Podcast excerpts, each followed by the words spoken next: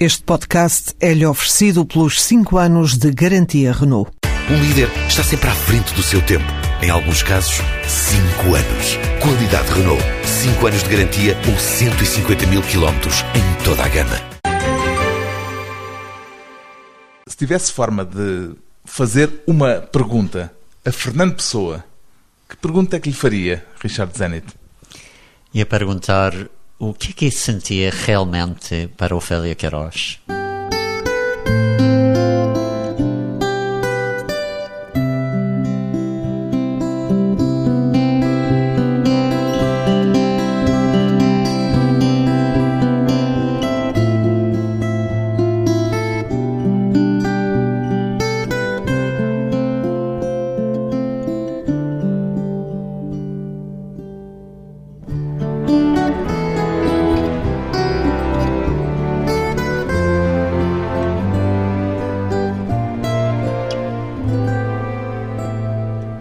Richard Zenit, 57 anos, ensaísta, tradutor e investigador da obra de Fernando Pessoa.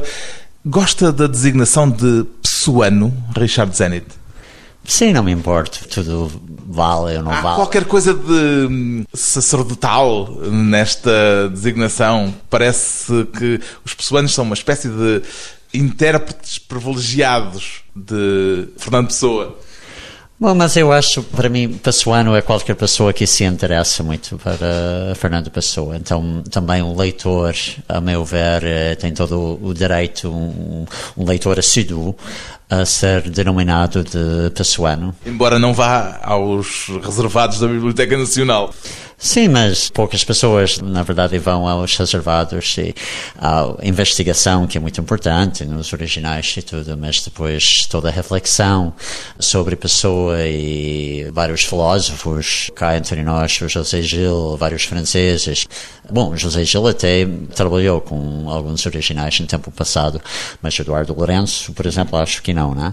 Mas o seu trabalho é tão valioso ou mais do que nós que mexemos com os papelzinhos lá no espólio. Não é preciso andar lá aos papéis, como se diz em português. Como é que classificaria o grupo dos pessoanos? São uma irmandade? São uma confraria? São um grupo de inimigos propensos a desavenças? Bom, essa é uma pergunta bastante desingênua, não é? Porque é evidentemente que é o terreno dos pessoanos é um terreno de um campo de batalha e as guerras. Continua a haver guerras entre pessoanos? Sim, sim, sim. Às vezes são mais uh, faladas com armas e bombas mais evidentes, às vezes menos.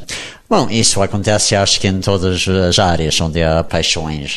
Com Fernando Pessoa talvez um pouco mais, porque eu acho que Pessoa também atrai pessoas com um grau de loucura, não é? É o seu caso? Um, Bom, eu gosto de pensar que eu tenho uh, loucura. Eu acho que é importante ter loucura na vida. Mas devo dizer, em relação a Fernando Pessoa, eu, eu admiro imenso o trabalho da pessoa e acho uma pessoa civil uh, completamente fascinante.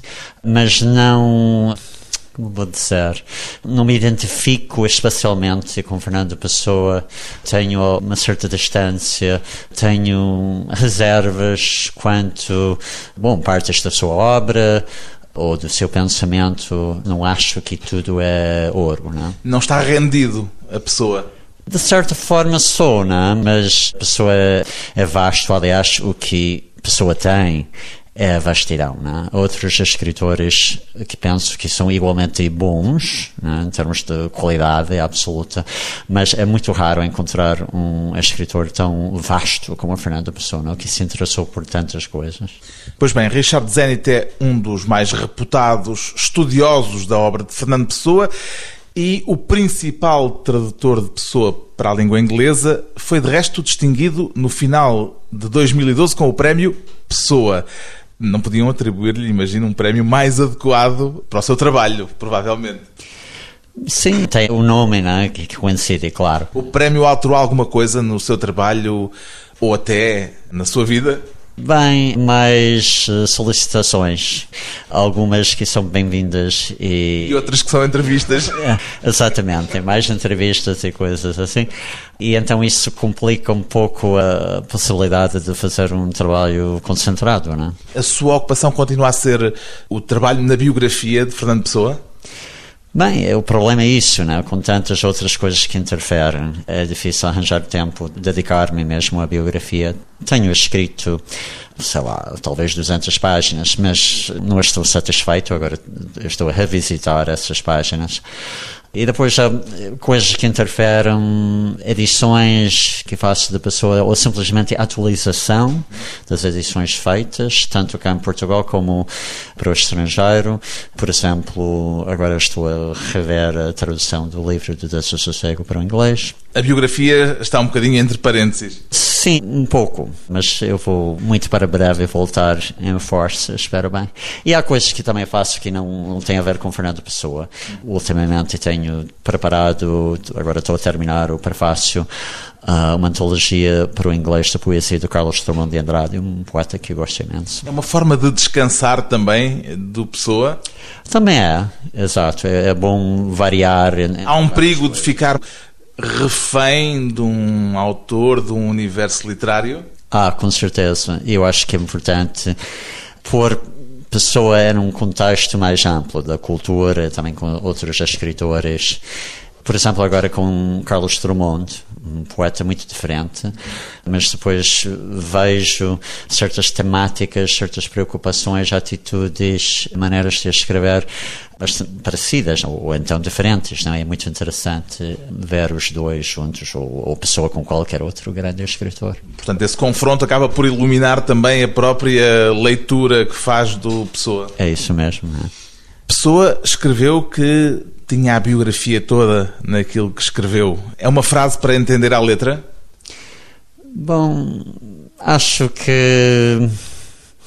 Uh, hum. Não sei, a pessoa disse isso, né? que a, a biografia que não interessava, né? que o que interessava era a obra. Né? Também podia ser lido como estando tudo da biografia dele contido na obra. Exatamente, mas de qualquer forma, pessoa adorava biografias, né? então há um, uma certa contradição. Então ele tinha lá na sua biblioteca, que está à guarda da Casa Fernando Pessoa, uma série de biografias que ele adorava quando era jovem, dos poetas românticos ingleses e de muitos outros. Né? Portanto, a biografia não, não está só na obra de um escritor. Interessa-lhe a biografia civil ou interessa-lhe, sobretudo, aquilo que ele escreveu? É evidente para mim que é a obra que interessa, não? É? muito mais do que a vida. Mas o caso de Fernando Pessoa é particular porque penso que é difícil separar a obra da vida. Como pessoa realmente era obcecado pela literatura, tinha um toque de Midas que tudo que ele tocava virava, como se dizem os brasileiros, tornava-se literatura.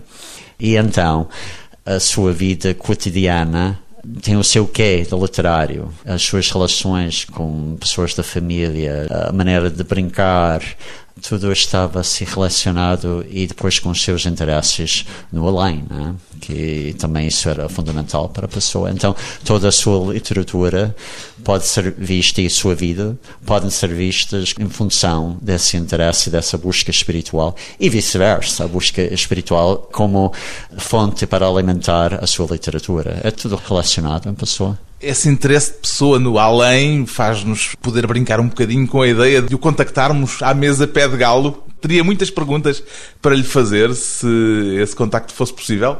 Eu acho que eu não teria muitas perguntas porque o Fernando Pessoa não teria as respostas. Toda a sua literatura é, de certa forma, é uma autoindagação de quem sou eu e qual é o sentido da vida e depois as grandes perguntas sobre Deus, deuses e outros mundos.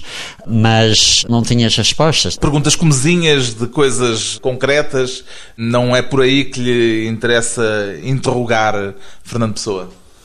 Sim, há algumas perguntas sobre uh, o que, é que ela sentia realmente para Ofélia Queiroz. Mas lá também não sei se a pessoa conseguiria explicar. E gostaria mais de falar com o pessoa ortónimo ou com algum dos heterónimos? Não, eu não faço. Não entra nesse Não, jogo. Não, não entra muito nessa, não. Bom, não é um jogo sem consequências e, e não é só jogo. Quer dizer, é jogo, mas é um jogo inerente na sua própria psicologia, né? porque começa desde que é muito novo, né? este multiplicar-se em outros e inventar outros.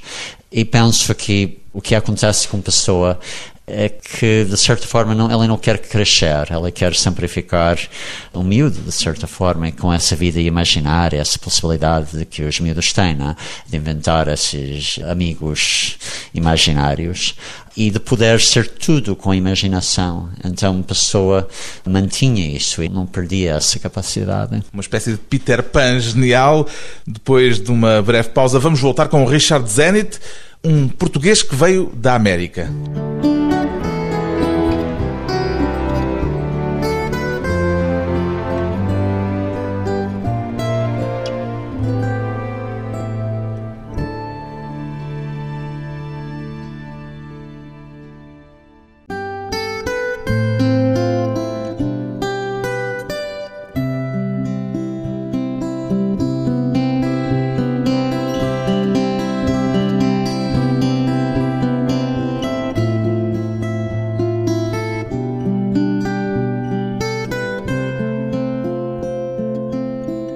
De regresso à conversa com o investigador pessoano Richard Zenit, um norte-americano de origem que é também já português, tem dupla nacionalidade.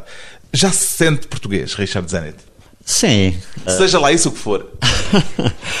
Acho que sim. Levou muitos anos, mas sinto-me português não da maneira que o Carlos se sente português, evidentemente. É? A pessoa sempre vai adquirindo experiência e as suas origens também eh, estão sempre lá. Não? Sou e serei sempre o norte-americano. Não? Quanto tempo é que tencionava ficar quando veio para Portugal?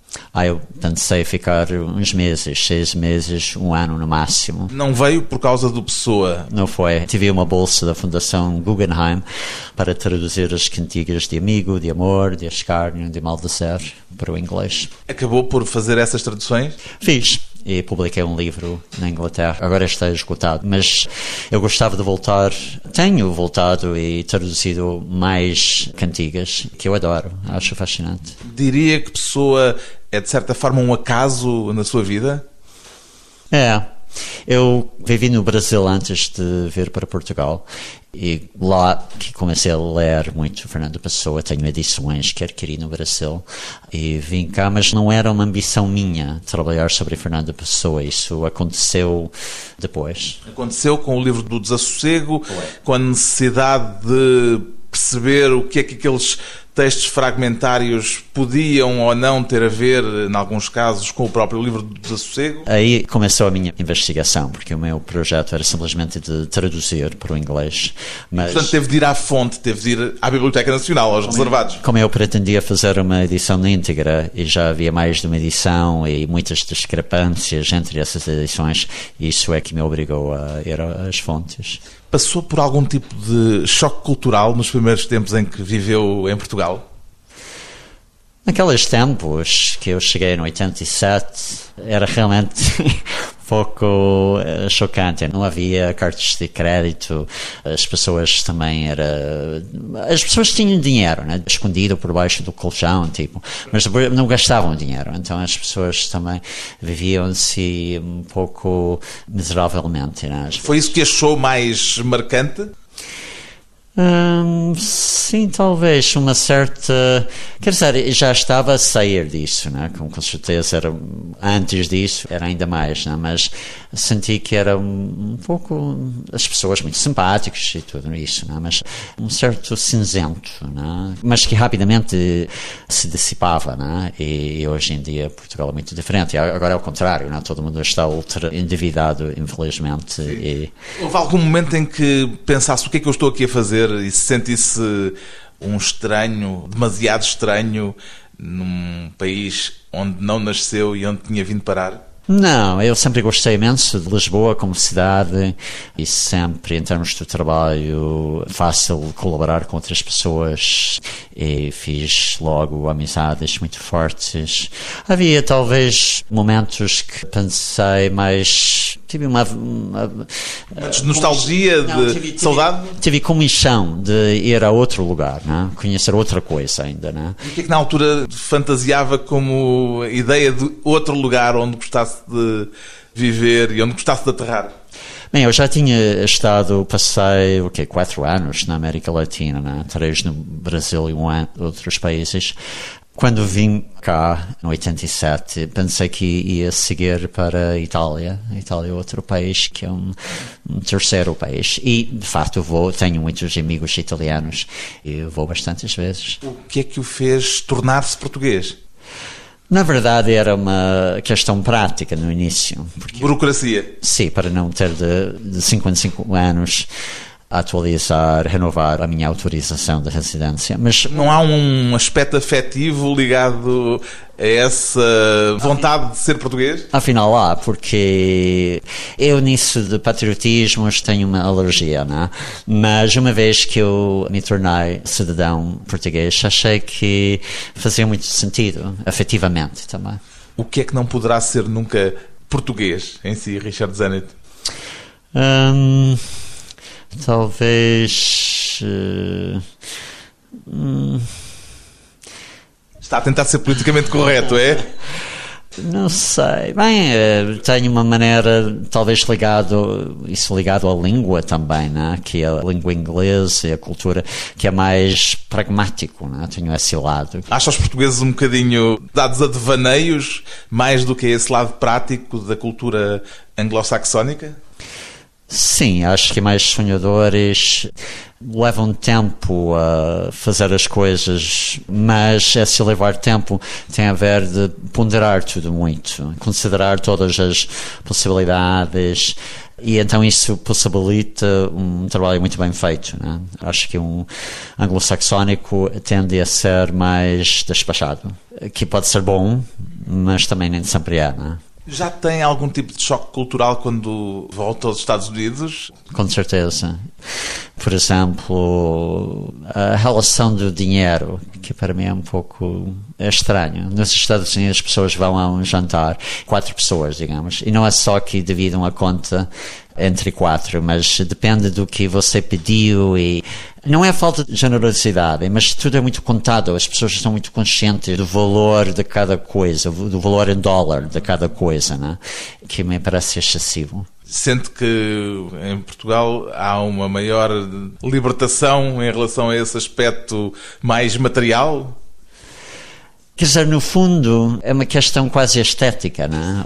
Bem, eu lembro-me a, Natália Correia, que eu cheguei a conhecer há muitos anos, porque eu morava na Graça e ela tinha o seu botequim, né? E então ela contou mais de uma vez uma anedota que quando ela foi aos Estados Unidos, o homem disse ah, senhora parece como um milhão de dólares. You look like a million dollars. Né? Que para ela definia os Estados Unidos, que ela não gostava nada. Né?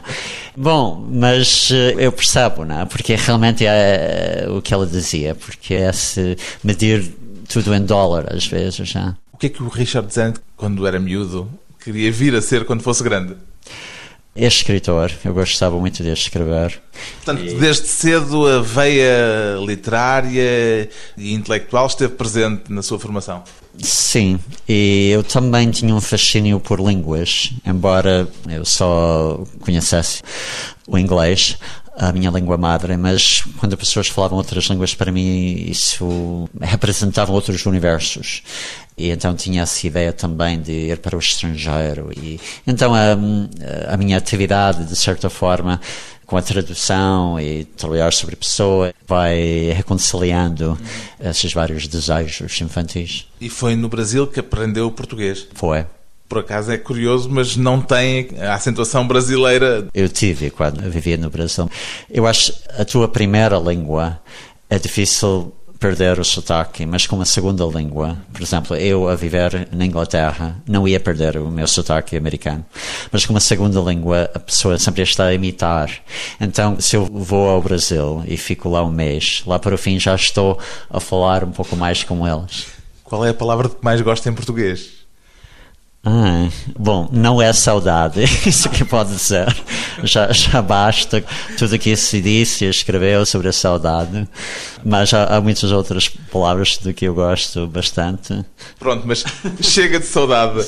Depois de mais um curto intervalo, voltamos com Richard Zenit e Fernando Pessoa.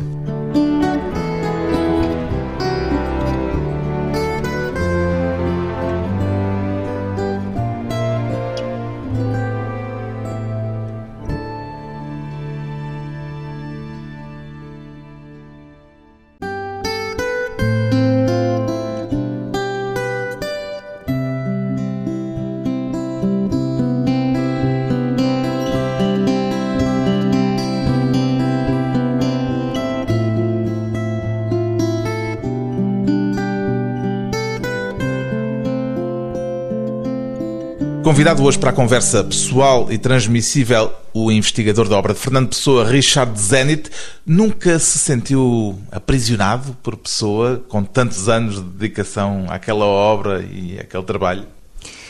Eu sempre vou fazendo outras coisas que não têm a ver com Fernando Pessoa. Nunca disse aquela butade que se disse a certa altura, tanto Pessoa já enjoa. Não, isso não. Nunca quis escrever obras suas, coisas suas, Bom, publiquei poemas em revistas, alguns contos.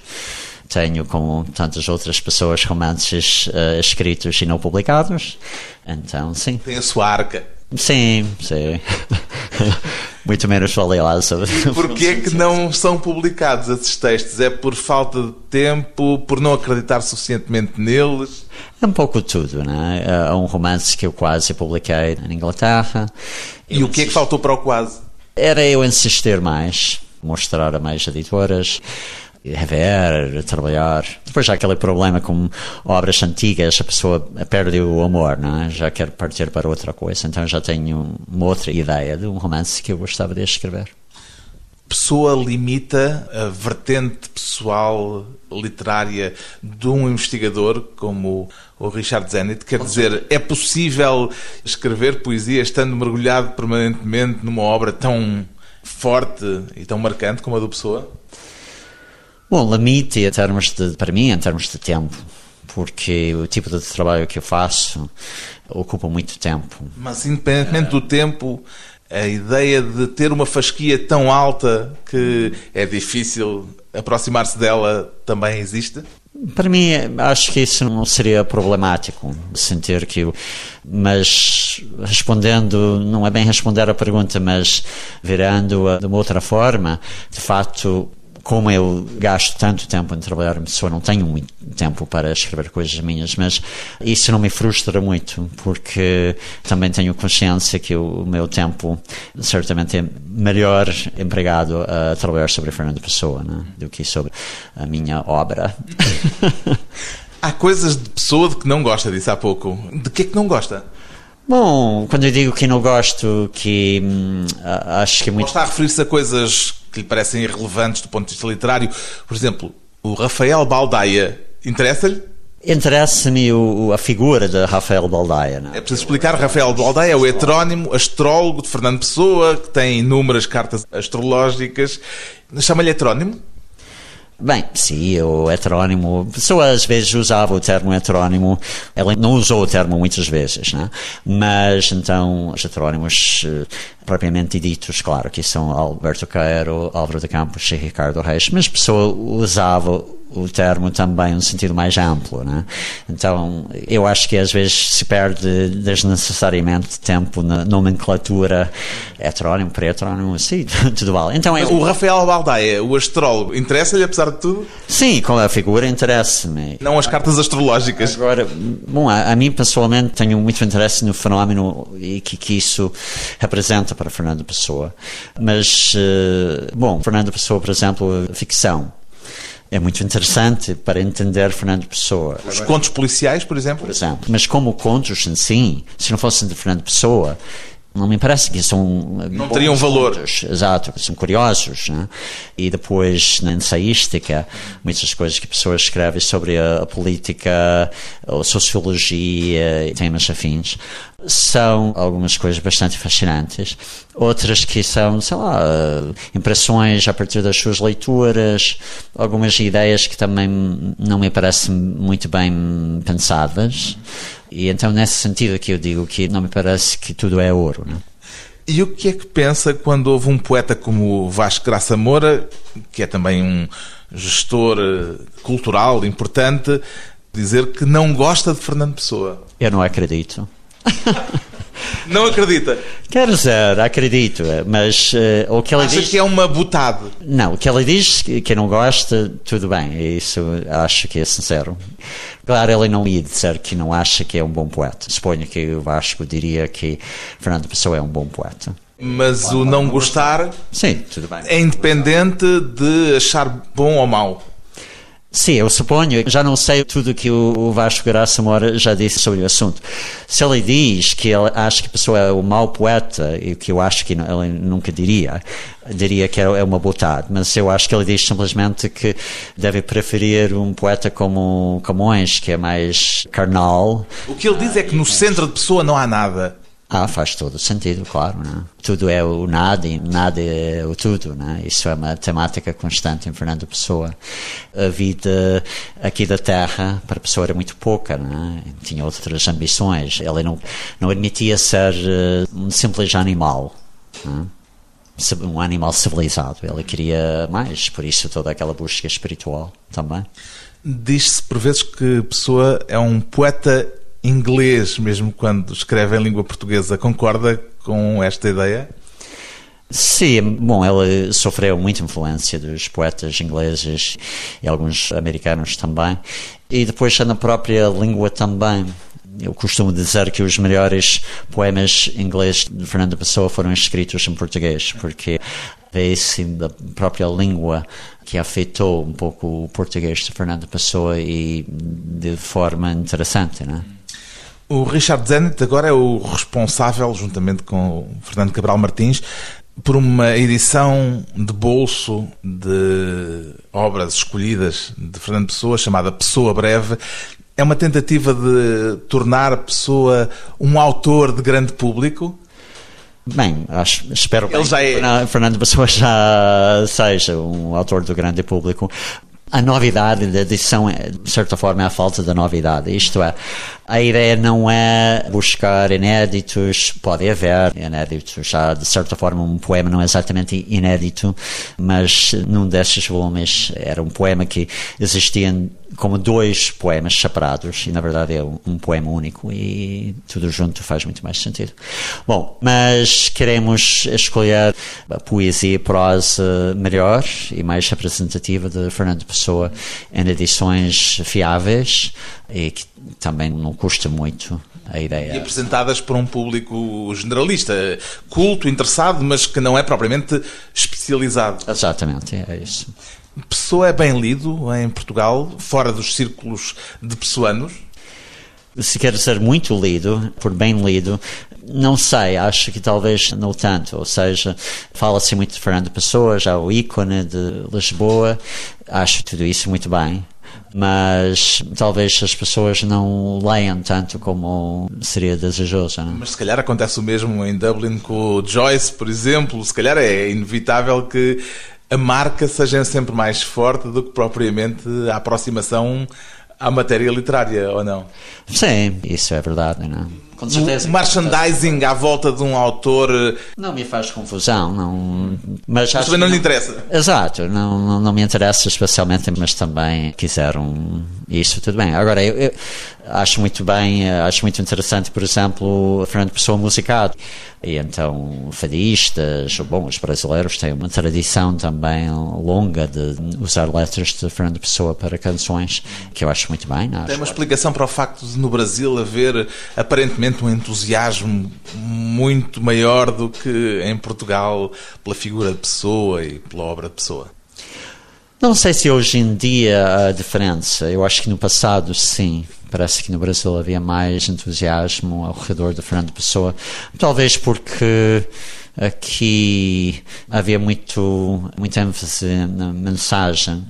Mas também no Brasil eles sempre gostaram muito da mensagem. Só que os brasileiros viam o aspecto universal. Não tinha o lado nacionalista Exato, aqui estava, que ganhou cá. Aqui estava ligado ao nacionalismo e, bem, depois o regime do Estado Novo e tudo isso certamente não ajudou.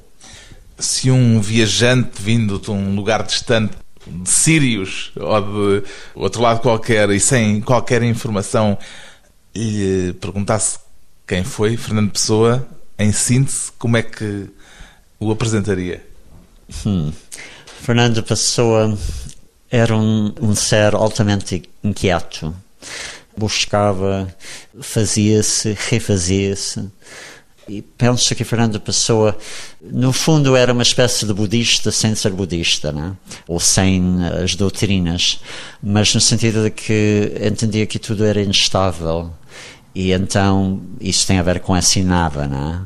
E agora os físicos dão razão cada vez mais, né? Uma inquietação permanente, um desassossego permanente Exatamente. de Fernando Pessoa e um trabalho também que há de continuar por muito tempo, dos pessoanos, nomeadamente o de Richard Zenit, tem dedicação quase exclusiva. Richard Zenit, Prémio Pessoa, tem agora em mãos a tarefa de se tornar também o biógrafo do poeta.